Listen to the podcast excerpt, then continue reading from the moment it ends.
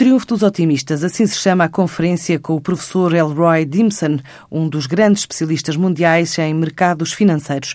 É um evento que se realiza quarta-feira em Lisboa, na quinta em Braga, pretende bater uma estratégia de longo prazo para a criação e a preservação de riqueza. Nesta conferência também participam diversas personalidades do setor financeiro, do meio empresarial. Com outra agenda, uma comitiva de empresários de Andorra vai visitar ainda este mês Portugal e participar, dia 23, num seminário sobre este mercado no auditório da ICEP em Lisboa. O encontro pretende dinamizar relações entre Portugal e Andorra, do ponto de vista comercial, mas também da atração de investimento, com destaque para as áreas relacionadas com a indústria alimentar, a energia, a inovação, a saúde e bem-estar, consultoria, imobiliário e finanças. No dia do evento, os participantes têm a oportunidade de se registar para reuniões B2B com os empresários de Andorra.